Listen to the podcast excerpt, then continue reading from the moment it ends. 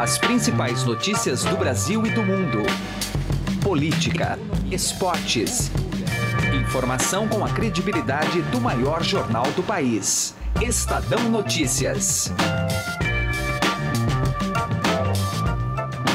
Olá, eu sou o Gustavo Lopes e está começando a partir de agora mais uma edição do Estadão Notícias, nosso podcast com análises, entrevistas e informações sobre os temas mais importantes do momento no Brasil e no mundo. O brasileiro começou a usar o real de olho nos preços.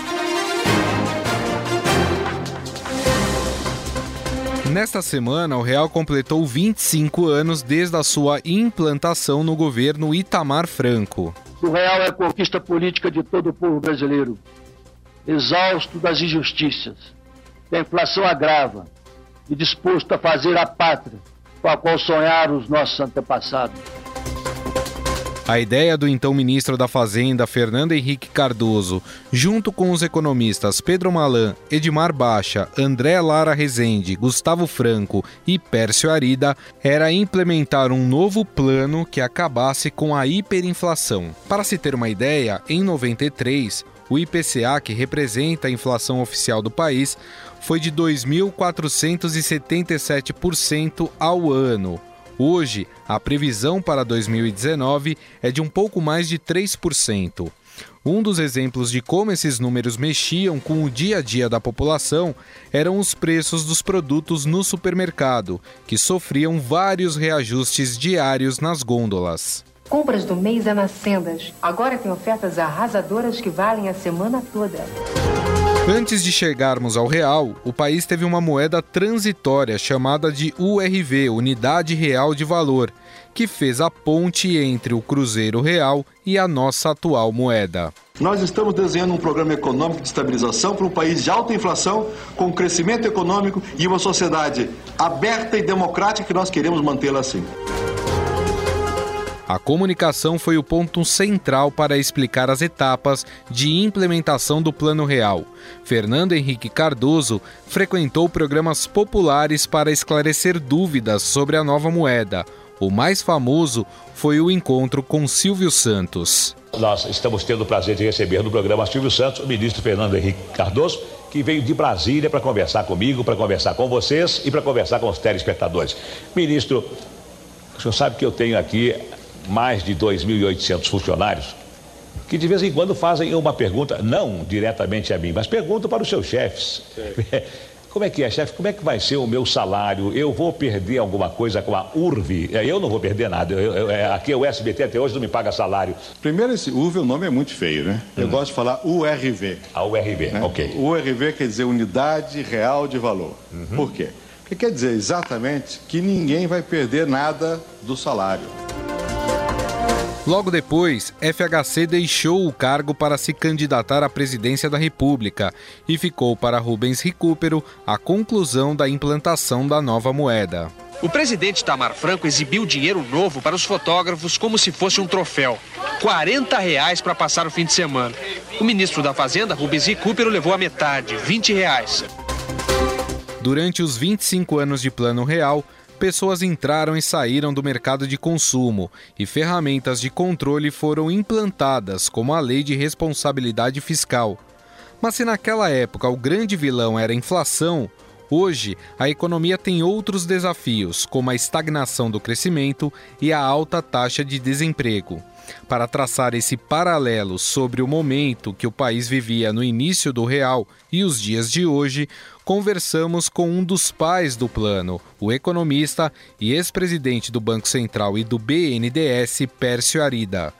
O Estado Notícias é publicado de segunda a sexta-feira, sempre às seis da manhã, e você pode nos seguir e assinar gratuitamente nas plataformas iTunes, Deezer, Spotify, Google Podcasts e qualquer agregador de podcasts. Sejam bem-vindos e boa audição. Estadão Notícias.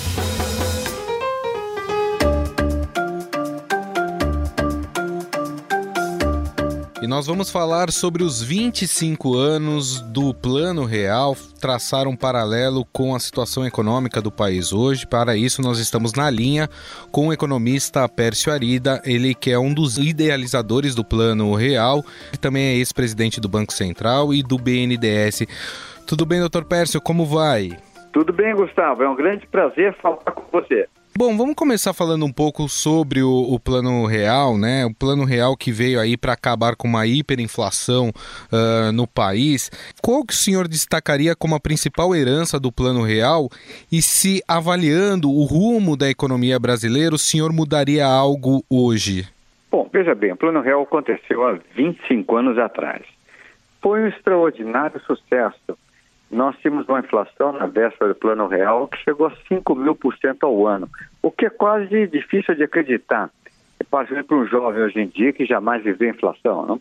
É, é, a inflação brasileira chegou a 20, 25% ao mês, esse plano real. Dos anos 70, já tínhamos inflação de mais de um dígito, já no começo da década de 70. E, na verdade, todas as décadas de 70, 80, é, foram marcados por inflação crescente, inúmeras tentativas de estabilização e finalmente o Plano Real em 94. Quer dizer, foram, na verdade, é, nós olhamos a inflação brasileira desde, desde quando ela começou, de fato, em 67, 68, imagina que foram décadas de inflação muito alta, né? Uhum. E a inflação acabou, o Plano Real, foi um plano bastante ousado, algo que nunca tinha sido feito em lugar nenhum do mundo, que era criar uma moeda virtual né? e deixar as pessoas converterem os contratos na moeda virtual e depois fazer a troca da moeda virtual para a moeda nova.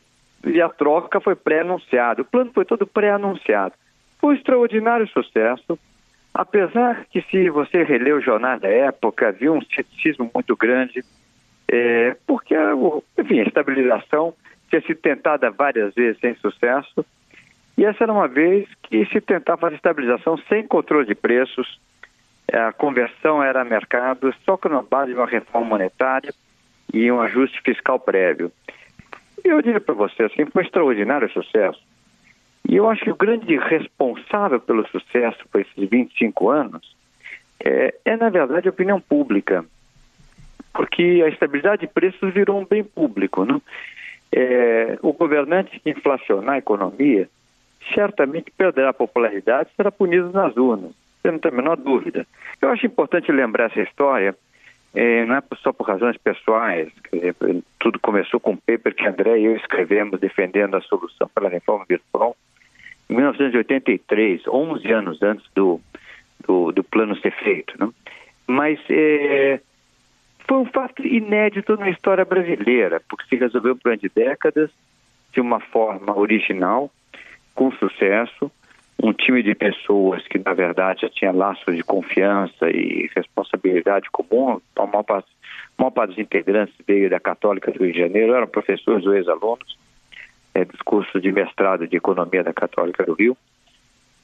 E foi levado adiante, o Fernando Henrique foi tão apoiado pela população, que o Fernando Henrique foi, virou presidente, né, foi eleito em primeiro turno duas vezes, né, por conta do Plano Real. Né? É, Para você ter ideia do apoio é, que houve ao Plano Real, quando você lê o paper original, André Lara Rezende e eu, que escrevemos o paper original, dizia, lá dizíamos que demoraria na nossa estimativa dois a três anos para as pessoas converterem todos os contratos na moeda virtual, né? Uhum. Na prática, o que aconteceu? Três meses já estava todo no, nos contratos virtuais. Isso por, porque as pessoas quiseram, nada obrigava a conversão na economia, era, era puramente opcional. Foi uma adesão muito impressionante da população. Foi um programa que eu diria para você tem duas fases diferentes. Tem uma fase que se comemora hoje o lançamento de 25 anos, de fato se trocou a moeda virtual pela moeda corrente, que é o real. Que, aliás, é a é moeda já mais longeva que o Brasil já teve. O capítulo 2 foi, foi depois, porque uma, okay, uma vez conseguida reduzir a inflação de 5 mil para 2, 3% ao ano, como é que vai se manter a inflação baixa? Né? Esse é outro problema, não? E nós, nos, é, todo, todo o governo Fernando Henrique Cardoso é, se trabalhou no sentido de fazer as reformas, que eram reformas liberais, para poder dar eficiência à economia brasileira e possibilitar a economia funcionar de uma forma que coerente com a estabilidade monetária. Por isso foram feitas as privatizações, as quebras de monopólios estatais, a abertura da economia, a reforma administrativa, a lei de responsabilidade fiscal, as agências reguladoras, o tripé macroeconômico, o superávit fiscal, todas as bases do Brasil eh, atual, que foram, infelizmente, em boa medida desvirtuadas pelo PT ou desfeitas pelo PT, mas, na verdade, foram montadas naquela época. Né? Do jeito que eu vejo, a gente teve uma fase, digamos, capítulo 2 do Plano Real, que foi que começou há 25 anos atrás, é, teve um interlúdio, digamos assim, negativo dos governos petistas, foi retomado pelo governo Temer e são as reformas liberais que nós estamos tratando agora, né? Na sua avaliação, o, o, Brasil hoje vive um momento econômico tão conturbado como naquela época, em 93, 94? Não, não, não. Hoje é muito mais simples. Não tem comparação. É, hoje é quase um. É, o Brasil, o Brasil não cresce. Então tem um problema complicado de crescimento. Mas uhum. do ponto de vista de desafios macroeconômicos, é quase céu de brigadeiro comparado naquela época. Primeiro porque a estabilização monetária já está assegurada. Ninguém acha que vai ter, que a inflação vai voltar, que vai ter inflação de 20% ao mês de novo, entende? É, segundo, o cenário externo é muito favorável. Naquela época teve uma crise atrás da outra. O real começou com a crise do México e um colapso de financiamento de todos os países emergentes. Né? Quando o real foi, ainda na fase da URB, o Brasil estava em moratória externa. É, tinha 30 bilhões de reservas. Compara com a situação atual, hoje é infinitamente mais confortável. Segundo, as reformas liberais durante todo o capítulo 2 do Plano Real e mesmo durante o, a, o capítulo 1 um, enfrentavam uma oposição aguerrida, né? tem uma, uma, oposição de esquerda, do PT, certamente muito mais forte do que o governo Bolsonaro enfrenta. Hoje não tem oposição aguerrida ao governo, organizada no Congresso, como tinha naquela época. Não? Do ponto de vista de, de, de circunstâncias externas e internas, a situação é muito mais tranquila hoje. Basta dizer o seguinte: eh, toda, toda privatização tinha que ter proteção policial para que as pessoas conseguissem chegar na Bolsa de Valores. Né? Uhum. É, tinha manifestações públicas, greve quando tinha privatização. Então, imagina, hoje, hoje esse mundo acabou. Né? Dá para a gente dizer que talvez o grande vilão hoje enfrentado na questão econômica é o déficit público? Déficit público tem uma importância. Infelizmente, o que houve foi uma trajetória de lenta decadência. O final do governo Pedro Henrique já tinha um superávit de 2,75%. Uhum esse superávit foi caindo, né? Foi caindo, foi caindo, foi subir um pouquinho no começo do governo Lula, depois foi caindo, caindo, e estamos hoje com um enorme déficit público, né? É, então, é, você voltar à situação de superávit, olha, é difícil. O ministro Guedes falou que ia zerar o déficit no primeiro ano de governo, se lembra, durante a campanha? Uhum. Bom, estamos nós aqui batalhando para ver se a gente finaliza o ano com 139 bilhões de déficit. Né? É difícil mesmo. É, é, então vai demorar algum tempo para o Brasil gerar um superávit. Mas eu digo para você que isso é parte do problema. O problema mais agudo brasileiro é que o Brasil não cresce. Está crescendo 0,8 esse ano, na última estimativa do Banco Central. Uhum. Isso é abaixo da média histórica brasileira, bem abaixo. É, e certamente o número que não vai reduzir os enormes contingentes de mão de obra desempregada no Brasil. Né? É, parte da falta de crescimento é porque algumas reformas importantes ainda não fizeram efeito, foi o caso da reforma trabalhista. Parte é o efeito da crise ainda, é, os investimentos foram muito mal feitos e, na verdade, geraram desperdício de recursos enorme. Parte também é a dinâmica que se estabeleceu, né? porque como o governo fez uma opção de tudo ou nada com a Previdência, e a retórica de que se a Previdência não passar, é, o Brasil te, entrará em colapso, ou terá, enfim, é, será o fim do Brasil, etc. É claro que essa retórica ajuda a passar a reforma da Previdência, eu discordo de alguns pontos, mas no todo é uma boa reforma, como um conjunto, mas essa retórica tem um efeito, digamos, colateral. porque a atitude que ela gera em todo empresariado é a atitude do esperar para ver, não? Uhum. É, bom, vamos dizer que com todo investimento tem compasso de espera, tanto nacional quanto estrangeiro. Tanto o empresariado falou, bom, deixa eu ver se aprova a reforma da Previdência para daí começar a pensar em investir. Essa, essa paralisação da, é, do processo de, de investimento aparece na estatística. Hoje nós estamos na mínima histórica do investimento sobre PIB. Né? Nunca foi tão baixo, que mostra quão grave é o problema. Mas um bom governo se mede quando você aumenta o crescimento estrutural, não? É, então nós estamos abaixo do estrutura, estrutural, abaixo do normal brasileiro, que é muito ruim. Eu acho que esse, no fundo, é o principal problema, porque quando você não cresce, é muito difícil ajustar. Por exemplo, crescimento com teto de gastos, naturalmente melhora as finanças públicas. Impostos aumentam, os gastos não. Com crescimento, você tem espaço para fazer programas sociais. Com crescimento tem mobilidade social. As pessoas têm mais oportunidade. Crescer é absolutamente vital para o Brasil. Então, as questões das reformas, tanto previdenciária como tributária, que talvez sejam as mais importantes, elas são essenciais para ter essa melhora que o senhor está falando. É, tem uma diferença muito grande. A previdenciária é só um problema de finanças públicas, né? Ela, ela, ela na verdade, contribui para diminuir o déficit futuro, que, tem, que é importante. Mas ela em si não aumenta produtividade nenhuma na economia. O que dá aumento de produtividade é o que? A reforma tributária, é, se nós avançarmos na direção de imposto valor adicionado, seria extraordinário. Tem um bom projeto caminhando hoje na Câmara, não, não, não proposto pelo Executivo, é mérito da própria Câmara.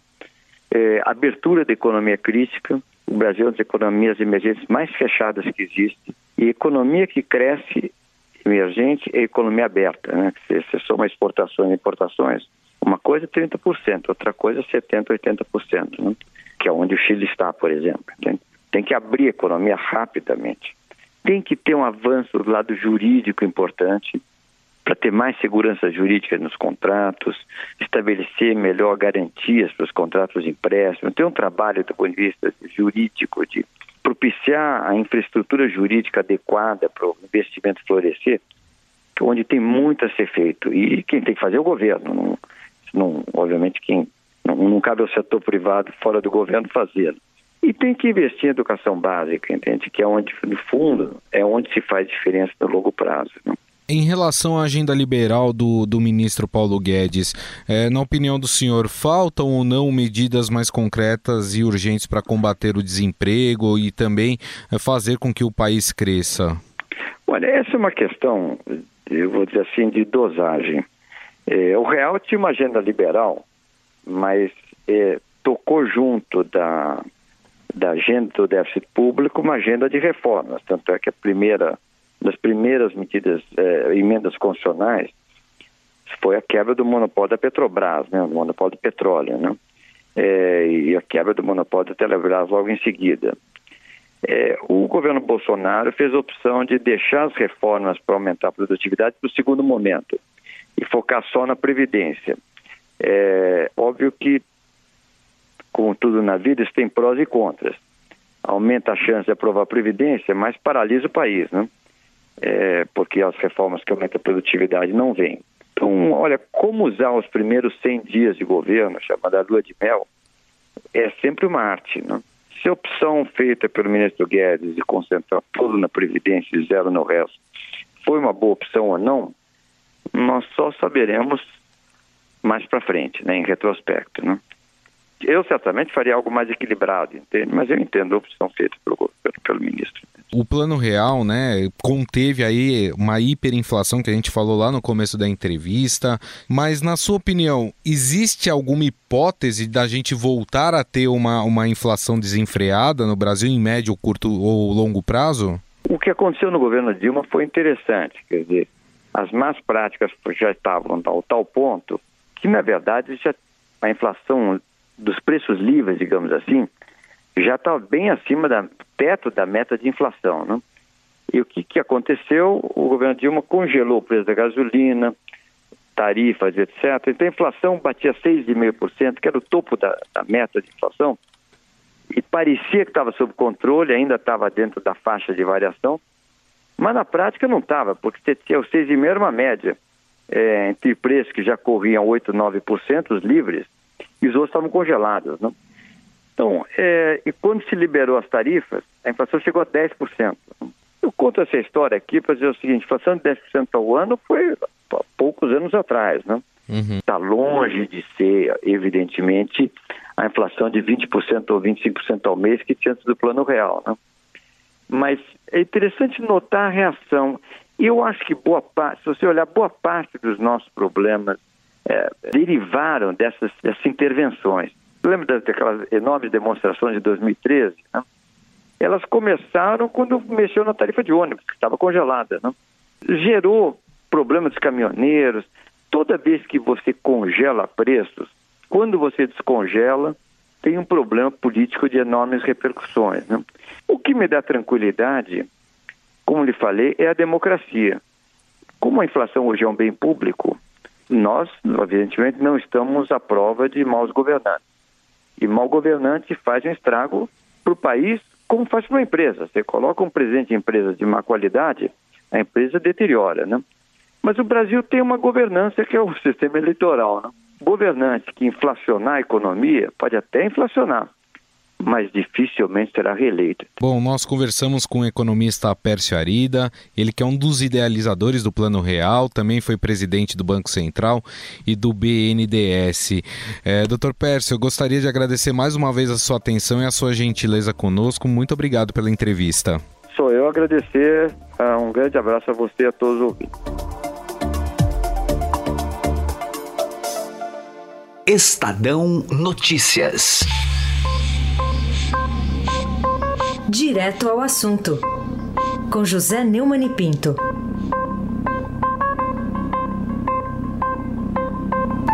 O ex-ministro da Fazenda e ex-chefe da Casa Civil dos governos petistas de Lula e Dilma deu um depoimento bomba à CPI do BNDES no mesmo momento em que Sérgio Moro falava à CCJ da Câmara e a Comissão Especial da Reforma da Previdência discutia o relatório de Samuel Moreira.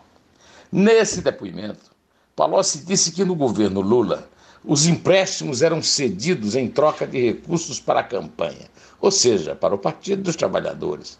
É o que eu venho falando. Os empréstimos concedidos pelo BNDES ao Debrecht, os 7 bilhões de reais, foram sem garantia, porque foram obtidos via propina. Volto a repetir e não vou ficar rouco. O dinheiro que foi desviado do BNDES mediante corrupção é furto. Esse empréstimo foi produto de um crime e não pode ser dado em garantia, o que fez Aldebrecht com os bancos privados, nem ficar para ser ressarcido depois no fim da fila, como o banco público e o BNDES. Esse empréstimo foi ilícito, um escândalo. Aldebrecht corrompe para tomar empréstimo do BNDES e depois consegue, com o juiz João de Oliveira Rodrigues Filho, em um dia, o Carolina não viu, o direito de não pagar o BNDES a mim e a todos os trabalhadores que contribuem para o Fundo de Garantia do Tempo de Serviço. Tirem a mão do meu FGTS. Esse juiz é o próprio do Nibor, né? Robin Hood é o contrário. Ajuda a roubar dos pobres para dar para os ricaços da Odebrecht e outros aceitou suspender os pagamentos da dívida do Odebrecht em tempo recorde. Calote relâmpago. Eu também quero tomar dinheiro do BNDES e não pagar. Quem não quer? E aí o Levi deveria ficar com vergonha com as afirmações de que o BNDES não tem caixa preta. É uma leviandade, que vergonha alheia, que caô. Montesano, abre logo essa caixa preta, rapaz. José Neumann e Pinto, direto ao assunto. Estadão Notícias. Conheça o lado private da XP, que une a solidez financeira de uma marca global com o dinamismo de um family office. O resultado é uma experiência exclusiva, acompanhada dos melhores profissionais de investimentos do mercado e na gestão de grandes fortunas para preservação e aumento do seu patrimônio. Conte com serviços de gestão ativa de patrimônio. Por aqui, nossos profissionais traduzem temas econômicos relevantes para produtos de investimento investimento oferecem o acompanhamento necessário para montar uma estratégia de planejamento sucessório e consideram o cenário global como base. Acesse xpprivate.com.br. O Estadão Notícias desta quarta-feira vai ficando por aqui. Contou com apresentação minha, Gustavo Lopes, e montagem de Nelson Volter. O diretor de jornalismo do Grupo Estado é João Fábio Caminoto. Mande seu comentário e sugestão para o e-mail podcast@estadão.com. Um abraço e até mais. Estadão Notícias.